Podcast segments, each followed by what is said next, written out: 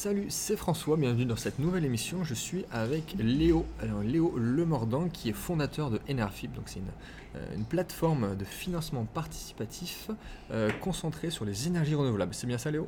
Exactement, les énergies renouvelables et la transition énergétique au sens large. D'accord. Donc euh, est-ce que tu peux nous présenter euh, la société, aussi un peu ton parcours, Ouais. en quoi ça consiste? Ouais, bah, alors euh, Enerfip, donc euh, comme tu l'as dit, une plateforme de financement participatif, mais euh, on devrait dire d'investissement participatif. Donc l'objectif, c'est pas, c'est pas d'aider euh, quelqu'un en lui donnant euh, de l'argent et il va faire, voilà. Non, c'est vraiment des, un produit d'épargne qui permet d'investir en tant que citoyen à partir de 10 euros et sans frais di- directement dans des projets euh, de la transition énergétique. Alors ça peut être effectivement de la production d'électricité Oui. euh, renouvelable comme euh, des centrales photovoltaïques ou des parcs éoliens. Et alors on, on- on va investir sous forme de dette avec des taux d'intérêt de euh, 5 à 7% par an sur euh, 3, 4, 5 ans, des fois un peu moins. Euh, et c'est euh, l'électricité qui est vendue par le projet euh, à EDF sur des contrats euh, d'État Oui. subventionnés, il faut bien le dire, de moins en moins subventionnés, mais quand même encore. Mais donc sur des contrats d'État sur 15 ans, ils vont vendre l'électricité et avec ce- la vente de l'électricité, ils vont vous rembourser. Voilà, ça c'est le modèle. Après, on a aussi le modèle de, de l'investissement en actions Très bien. où les gens vont devenir copropriétaires d'un bout de pâle, d'un panneau solaire, etc. Euh, alors, il faut savoir que c'est quand même des projets qui sont euh, des projets portés par des vrais industriels, des sociétés Oui, euh, oui, reconnues euh, du secteur. Alors, ça peut être des petites PME de 10 salariés qui vont faire quelques millions d'euros de chiffre d'affaires. Et puis, ça peut aller jusqu'au bah, au monstre du 440, quoi. Euh, par exemple. C'est ça. après, ils ont, ils ont aussi des filiales qui sont des PME au départ qui rachètent et qui se. Ouais. Voilà, ça Ouais, peut être ça aussi. Ça peut être ça aussi, mais euh, bon, Engie fait partie de nos clients, EDF aussi. Mhm. Et donc, euh, ces différents acteurs, euh, ça c'est une question qu'on a fréquemment, et, pourquoi ils viennent nous voir Euh, Engie n'a pas besoin de nous pour financer ses projets. Ouais. Alors dans ce cas-là, eux viennent vraiment pour l'image de marque, pour aussi améliorer l'acceptabilité de leur projet, notamment Mhm. éolien. Dans certaines zones en France, euh, l'éolien est mal perçu, ou ils en ont beaucoup. ouais.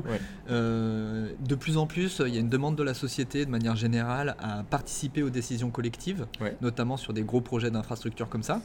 Et donc, euh, le financement participatif, c'est toucher au portefeuille des gens, les faire s'intéresser au projet pour qu'ils donnent leur avis. Parce que sinon, les gens, comment ça se passe?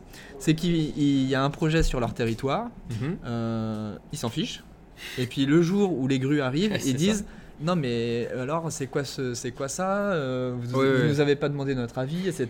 Et alors le porteur de projet il est là, il dit mais si on a fait les réunions publiques et tout machin, il y avait personne. on- Et, et, et- et ça, et ça fout le. Ouais, c'est aussi une question d'engager la, population. et, donc voilà, quand on fait un financement participatif, même en amont, eh ben, euh, les gens s'intéressent parce qu'on leur, leur agite euh, les 5 ou 6% d'intérêt. Ils s'intéressent au projet, ils viennent aux réunions publiques et du coup ils donnent leur avis. Ouais. Et donc ça c'est pour ça que les, les NJ et les grosses sociétés du secteur viennent nous voir. Alors les petites sociétés du secteur viennent nous voir aussi pour cette raison-là, D'accord. mais ouais. aussi euh, des fois plus prosaïquement parce qu'ils ont besoin d'argent pour financer leur projet. Parce que comment ça se passe quand on est une petite euh, PME euh, euh, qui fait de l'éolien par exemple, Ouais. ou du solaire? On développe en parallèle 10 projets.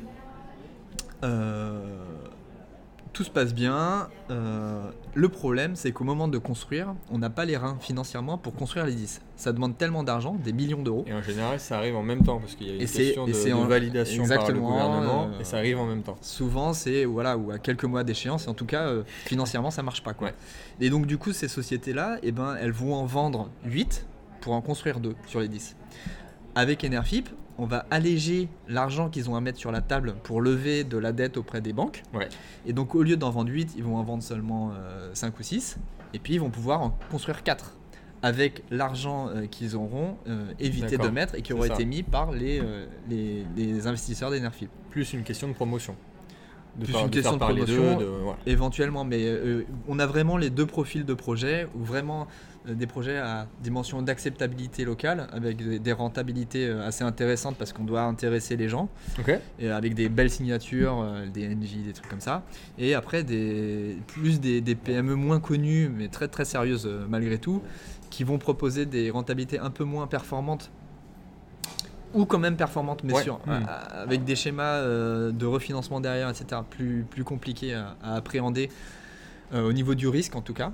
Euh, mais qui vont, euh, qui vont venir vraiment pour euh, lever de l'argent, qui vont utiliser pour alléger la charge en fonds propres.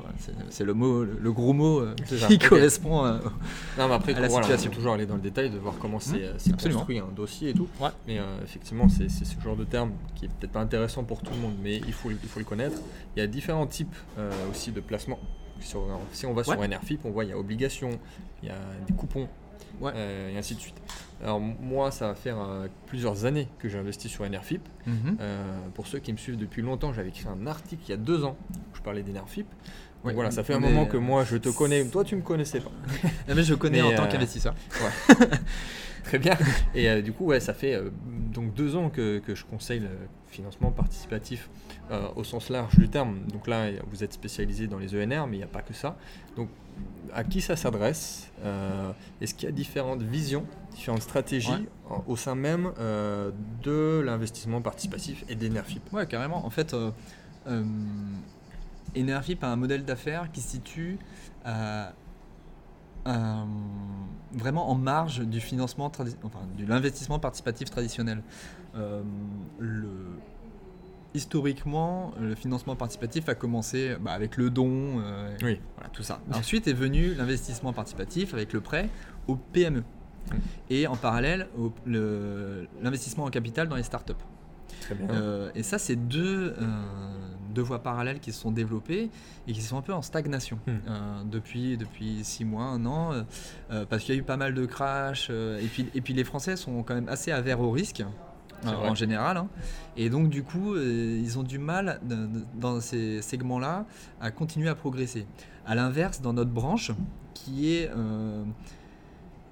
qui est un peu similaire à l'immobilier en fait des ENR parce que on, on va financer du, du tangible de l'actif Hmm. euh, productif Et quoi. surtout qu'en plus, c'est euh, c'est validé, en tout cas la vente de l'énergie par EDF par des contrats donc, de 15-20 ans, Ouais. qui sont donc Ça, euh, indirectement voilà. euh, par la le différence avec le c'est la, différence avec le avec l'immobilier ou qui est quand même relativement spéculatif et spéculatif par rapport à notre à notre secteur à nous. Et en fait, vu que euh, comme j'ai dit, les Français de manière générale sont plutôt averts au risque, ou ils aiment bien en tout cas les trucs euh, où on prend pas trop de risques et on gagne quand même plein plein d'argent, les trucs impossibles à avoir. Le le- beurre et l'argent le- beurre. exactement, et ben il y a que les ENR qui permettent d'avoir ça quoi. Et donc du coup, on est dans un, un segment du financement participatif en forte croissance. En plus, il y a le côté citoyen, donc c'est comme Il y a très le côté projet. citoyen, c'est euh, c'est dans l'air du temps et c'est nécessaire pour le futur de, de la planète. Donc euh, voilà, c'est- très attractif pour toutes ces raisons-là et il n'y a, a vraiment pas beaucoup de défauts quoi, en fait, sur ce type d'investissement. Le seul défaut qu'on pourrait voir, c'est que euh, euh, contrairement à d'autres plateformes, euh, on n'aura jamais des projets qui vont cracher euh, 12% ou 15% Voilà. par an. Donc c'est sûr qu'il y a le il Parce qu'il y a pas le en- financement voilà. participatif aussi dans l'immobilier là, qui effectivement on atteint des rendements, euh, même des fois c'est la moyenne, c'est 9-10%. toi. Ouais. Euh, sur lequel j'investis aussi, que je conseille. Il y a Homunity qui est très bien là-dessus. Mais sur les ENR, ça va être du 5, 6, 7, des fois 8%. 8% compliqué. c'est c'est rare. hein. sur des projets de, de 3, 4, 5 ans. Ouais, euh, le, le mieux qu'on a eu, c'est euh, c'est 7%, 7% sur un an et demi. D'accord. Alors, Ouais. c'est vrai que de plus en plus, euh, comme j'ai parlé d'acceptabilité territoriale, il y a des projets qui, qui ont cet objectif et donc qui s'adressent en, en exclusivité aux gens du territoire qui visent. Voilà. Et donc ça, c'est vraiment la contrainte aujourd'hui qu'on a pour euh, les investisseurs quand ils viennent sur notre plateforme. Euh, Il y, a, il y a certains projets qui leur sont euh, interdits parce qu'ils n'habitent Hmm. pas dans la bonne ville. Mais il y, a- il y a un petit bonus, je crois, par rapport Alors, dans si ce cas-là- localement, et après c'est débloqué au grand public s'il n'y a pas eu assez de fonds. Ça, dépend des projets. Ouais. Ça, c'est euh, s'ils le peuvent et s'ils le souhaitent, les porteurs de projets, ils vont ouvrir la collecte à- au, à- au reste, au reste de la France voilà, pour finir la collecte. Euh, là, on voit arriver un nouveau type de projet qui ont reçu un bonus sur leur tarif d'achat d'électricité euh, Oui. de l'État, un, un bonus qui est lié au fait qu'ils vont faire euh, du financement participatif. Et sur ces projets-là, euh, le, eh ben, le cahier des charges est dicté par l'État, qui dit euh, les gens qui vont participer au financement participatif, ils doivent venir de, du département du projet Oui. et des départements limitrophes, et c'est tout. Ok. Et donc pour ce type de projet, ça ne sera pas ouvert au grand, public à, l'issue des collectes. Alors on essaye de, pour, euh, pour satisfaire tout le monde, parce que ça crée un peu de frustration, euh, donc pour satisfaire tout le monde, on, est dans une stratégie, euh, alors déjà d'aller chercher des projets de, qui sont ouverts à tous, qui, qui, qui viennent nous voir pour des besoins de financement Oui. Euh, et euh, qui soient des, des grosses collectes de plusieurs millions d'euros. Donc on va en avoir quelques-unes là sur 2018 qui sont, euh, qui sont planifiées. D'accord. Ouais. Euh, des, des collectes à euh, 1,5-2 millions d'euros sur des projets ouverts à tous. Euh, des trucs super, euh, super fiables, enfin bref. Euh, je, Non, mais pense que, façon, je c'est- pense que tu seras intéressé. C'est toujours quelque chose que je conseille dans ce sens-là, parce qu'on est quand même sur des trucs super sécures à 5, 6, 7%. Et après, euh, l'autre stratégie pour satisfaire tout le monde, c'est de se diversifier. Donc, Mhm. On a commencé à, à- à faire du biogaz, Ouais. ce qui est un peu original dans le secteur. On est les premiers en France à l'avoir fait. Super. Euh, c'est des, euh, alors là, ça c'est des projets super risqués en général. Et nous, on se place en bout de chaîne euh, pour boucler un financement. une fois qu'il y, y a des, faut que le projet est bien ficelé, qu'il est, qu'il Oui, est pour propre. prendre le moins de risques pour possible. prendre- et parce que notre but, c'est pas que les citoyens ils prennent le risque des Bien gens ce le métier. Après, c'est logique, plus on voilà. se met en amont dans un projet, plus on prend de risques et plus Exactement. Donc on nous, a on une vient, rentabilité. nous, on vient mais c'est pas vraiment à la fin. Sur ce type de projet, on vient vraiment à la fin. Et c'est vraiment, euh, on, on les trie vraiment bien euh, tous ces projets pour éviter le maximum de risques aux gens. Et Génial. les projets qu'on a fait financer, franchement, ils sont c'est, propres. C'est c'est la question numéro un que j'ai quand on me pose une question sur euh, financement participatif, c'est euh, est-ce que c'est sûr et euh, est-ce que c'est déjà arrivé qu'il y a un projet qui qui voit pas le jour et que t'aies perdu ton argent? Alors sur Enerfip, c'est pas arrivé parce que euh, même quand les projets ils sont en développement, on met des sécurités financières et juridiques Mhm. pour garantir le remboursement des gens. D'accord. En général, on met une garantie holding, c'est-à-dire la maison mère va garantir le. Attends, faut revenir un peu en arrière, désolé, mais euh, en gros, les projets sont portés par des sociétés qui ont une personne euh, morale, une personnalité juridique, et au-dessus, il y a une maison mère qui va contrôler 10 ou 50 ou 100 projets. D'accord. Ouais. Et donc, nous, on va financer euh, un projet qui est en développement, mais la maison mère garantit que cette société-là remboursera les gens, et si elle les rembourse pas, et ben c'est la maison mère qui rembourse à la place. D'accord. Voilà. C'est génial. C'est ça, ça ceinture bretelle comme on dit. Ok. Ouais. Euh, et donc la stratégie de diversification dont j'ai commencé à parler, donc il y a le biogaz et il y a aussi un truc euh, sur lequel on se met là et qui a un potentiel énorme, c'est l'efficacité énergétique. Oui, Il y a- là, c'est des- différent quand même. C'est vraiment très différent, mais euh, super utile aussi. Des industries Ouais. euh, qui ont des, euh, par exemple de la chaleur fatale, c'est-à-dire ils vont, leur, leur processus vont produire de la chaleur Mhm. qui ne sera pas utilisée, qui sera juste euh, envoyée dans l'atmosphère. Et ben, on a des solutions technologiques aujourd'hui pour récupérer cette énergie qui est perdue. Quoi. Ouais. Le problème, c'est que c'est des investissements lourds et que les industriels, ils ont d'autres chats à fouetter et ils ont des, des investissements à réaliser qui sont encore plus performants que ça sur Ouais. leur process. C'est ça. Et donc ils vont, ils vont mettre ces investissements en bout de, en bout de, en bout de liste. C'est pas leur priorité. C'est pas leur priorité. Et c'est dommage parce que ça, ça- c'est bien pour tout le monde en fait. C'est des investissements rentables et qui sont bien pour la Oui, planète, après, c'est sûr que bon, tu viens de le dire, mais c'est bien pour tout le monde. Mais quand il y a des questions d'argent, de, gros enjeux financiers, c'est euh, priorité, priorité. Donc, Exactement. ça arrive en Business is de- business. Voilà. Et, euh, et donc il y a des sociétés euh, en France, puis partout, hein, mais euh, aussi en France, qui euh, repèrent ces, ces gisements et, Ah, qui vont faire les études euh, à la place des industriels, qui vont leur dire voilà, euh, on vous propose de faire ce tel investissement, mais c'est pas vous qui le réalisez, c'est nous. Ok. On le porte et vous nous payez un petit quelque chose tous les ans sur les économies d'énergie que- qu'on va vous Ah, faire gagner. C'est une bonne idée, ouais. Et donc, euh, ces, ces gens-là, euh, bah, ils ont besoin de, de montagnes de capital Ouais. pour réaliser ces investissements.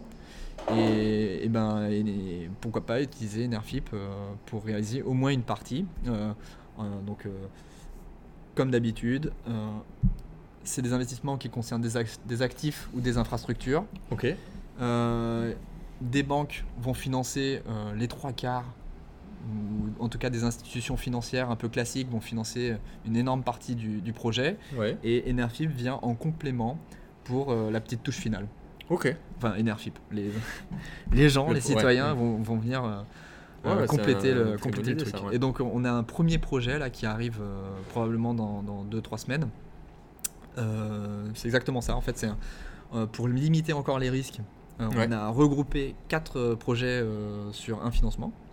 Et comme ça, même s'il y en a un qui performe moins, et ben le, Hmm. la société sera en mesure de rembourser le financement puisqu'il y, en aura, il y aura toujours les trois autres Oui. pour euh, contribuer, contribuer au remboursement. Et, et voilà, donc euh, on est très Bah, si, content. du coup, euh, si tu veux investir, je mets le lien dans la Ouais, description. alors surtout qu'il y a des, euh, on a une petite solution de parrainage là qui peut peut-être intéresser tes. Ouais, auditeurs. Est-ce que c'est quelqu'un qui va euh, ouvrir son compte pour la première fois a un avantage? Alors s'il est parrainé, oui, sinon Oui, non. si, s'il est parrainé, quel est son avantage? Euh, il, il aurait- on lui rembourse, euh, alors, il me semble, que c'est 2% de son premier ça, investissement. C'est ça, ouais. C'est- J'avais vu. C'est 2%. Ouais, on, on a changé plusieurs fois, c'est pour ça que. Mais c'est 2%, ouais. Non, mais c'est c'est cool pour et, euh, puis euh, cette euh, personne peut parrainer ensuite à son tour. Ouais. Et donc là, c'est euh, 10 euros par euh, parrainage. D'accord. Euh, ouais, c'est ça, 10 ou 20 Je sais plus. Vous avez changé plusieurs fois en plus. Ouais, il me semble que c'est, il me semble que c'est 20 euros en fait. Après, Ouais, c'est ça, 20 euros un par investissement que je conseille assez souvent pour un, vraiment un novice dans l'investissement. Parce que le processus est super simple. Ouais. C'est tu rentres tes informations, tu mets ta carte d'identité, je Mhm. crois. Ouais. Et euh, après, tu, tu fais ton marché sur ce que tu veux investir, si c'est localement ou pas, sur Alors le tu mets, type de. ouais, tu mets même pas ta carte d'identité. Oui, c'est ça, ta carte d'identité justificative Ouais. de domicile. En fait, l'histoire, c'est qu'on est euh, une société qui est. euh, qui a vraiment pignon sur rue, on est contrôlé par l'autorité des marchés financiers, qui Et- est le, le gendarme de la bourse. Et il n'y en a pas beaucoup. Et on est euh, voilà, on n'est pas beaucoup d'acteurs à avoir le droit de faire ça. Et donc nous, on est les rares à avoir euh, le bon agrément pour proposer ce type d'in- d'investissement. Euh, et donc le- la contrepartie, c'est qu'on a certaines contraintes. Et l'une des contraintes principales, et heureusement, c'est de Ouais. savoir qui investit dans nos projets pour éviter le blanchiment d'argent, pour sûr, éviter sûr, le financement du terrorisme, etc. Donc on pose un minimum de questions qui peuvent paraître intrusives sur euh, vos revenus, etc. Ça, mais ça nous, en fait, c'est très utile parce que ça nous permet aussi d'identifier des gens qui font n'importe quoi et qui vont engager euh, plus de ressources. Euh, Ah oui, ça, c'est donc on a. Oui, on a un peu une mission de conseil pour repérer ces, ces comportements euh, bizarres. Alors des fois c'est juste les gens qui ont répondu n'importe Oui, quoi aux bah, questions. sûr. Après, si tu vois qu'il y a quelqu'un euh, qui dit voilà. qu'il a peu de revenus et qui commence à balancer des, des gros billets sur Ouais. plusieurs projets, c'est normal d'avoir ce genre de. Voilà. Après, tu vois, on fait aussi de, de l'investissement sur des startups, Hmm. donc en capital là, et donc ça c'est vraiment très risqué. Et donc c'est un, c'est un chemin d'investissement qui est différent de, des projets photovoltaïques euh, à la papa, Euh, puisque quand on fait un investissement dans une startup, euh, c'est de la spéculation vraiment. Le- Oui, la oui. startup peut couler à tout moment, elle peut avoir. euh, Là, on dirige plus vers le business angel. peu voilà. Et donc ça on le permet aussi. D'accord. Et on- le, le dernier projet qu'on a financé là, c'est Cerema, Hmm. Qui fait un petit boîtier qui permet d'optimiser le fonctionnement des, des éoliennes, qui va gagner Ouais. euh, des rendements de 5 à 10% euh, sur les éoliennes, donc c'est vachement intéressant. Génial. Ouais. Euh, ils ont plein de clients et tout, machin. Bon, après, ça reste une start-up, on sait jamais comment ça va tourner. Mhm. Euh, et n'empêche que on a repéré des gens qui étaient tellement frustrés de ne pas pouvoir investir sur les projets réservés aux Localement. riverains, etc., qui, ont mis des gros tickets, quoi. Et donc, on- euh, nous, on s'est sentis responsables de ça, et on est allé les contacter pour leur dire, vous avez investi plus de 5000 euros là. euh, euh, honnêtement, on pense que c'est- vraiment risqué, ça correspond pas vraiment à votre profil. Euh, Est-ce que vous avez bien compris euh, euh, de quoi il retourne et c'est quoi le projet? Donc on a, on a contacté euh, 15 personnes quand même Ah, ok. pour euh, parce Voilà, que euh, parce cool. que on s'est dit ces gens-là, on pense qu'ils ont ils ont ils nous ont un peu trop fait confiance à l'aveugle sans comprendre vraiment le que c'était un projet différent. D'accord. Et donc du coup, euh, effectivement, il y a euh, 7 personnes sur les 15 qui ont dit ah ouais bah merci.